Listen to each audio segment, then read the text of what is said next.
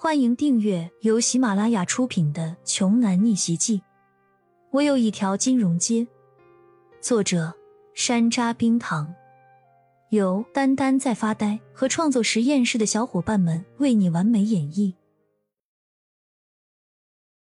第三百一十三章，看着鼻青脸肿的王强，焦阳怎么会不清楚院长的意思呢？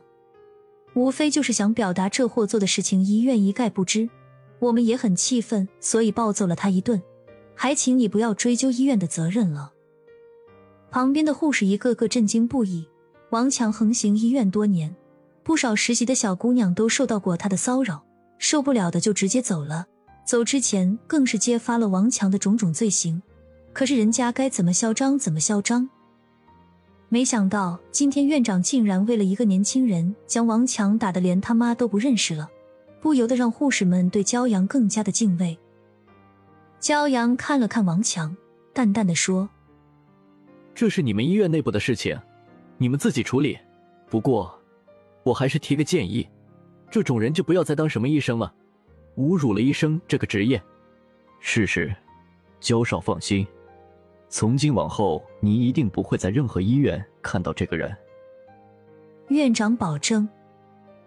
趴在地上的王强这时候再笨也看出来了，今天这一顿毒打完全就是因为眼前这个年轻人，而且这个年轻人来头之大，就连院长也只能点头哈腰的附和。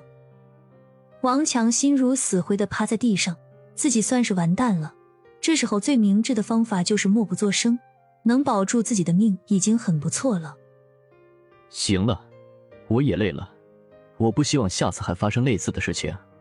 如果我听到半点传言，这医院就别开了。院长嬉皮笑脸的连连称是，之后为骄阳准备了一间高级的家庭护理病房，类似于两厅两室的房子。见识服下哭清丹之后，生命体征也趋于平稳，也被转到了这间病房。院长还安排了几位经验丰富的老护士照顾见识。骄阳洗漱之后换了一件新的衣服，陆平还抱着骄阳让他保管的剑匣。紧张的坐在客厅的沙发上，能不紧张吗？他就是一个赛车手而已。刚才来的可都是大人物，唐老和秦家主的威名，他也是如雷贯耳。没想到都对骄阳这么客气。怎么了？这么紧张干嘛？骄阳看到坐的板板正正的陆平，有些好笑。陆平尴尬的笑了笑，说：“妖少。”之前如果有得罪的地方，还请你不要见怪。我不知道你的身份。骄阳拿起一个苹果丢给陆平，说：“别这么见外，就叫我骄阳吧。如果不是你，剑石恐怕就没救了。”陆平接过苹果，放在手里，紧张的摸来摸去。我叫陆平，之前一直没有自报家门，还望见谅。这扭扭捏捏的样子，哪有之前在九连山上驰骋的霸气？现在倒像一个小姑娘。陆平，我还是要谢谢你，之前答应你给你一辆好车的。对于车子我也不熟悉，你是赛车手，你直接说想要哪辆吧。骄阳大度的将选择权交给了陆平。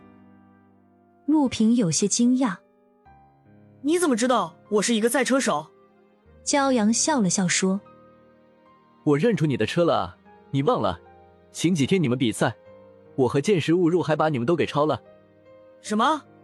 陆平蹭的一下站了起来，说：“你就是那天的神秘赛车手吗？”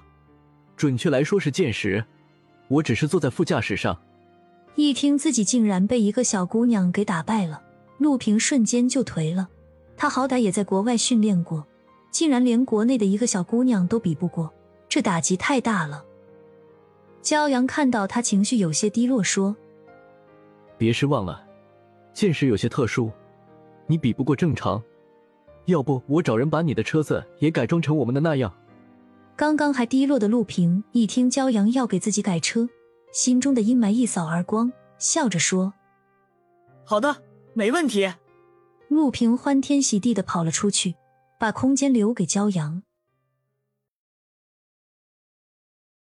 本集播讲完毕，想听更多精彩内容。欢迎关注，丹丹在发呆。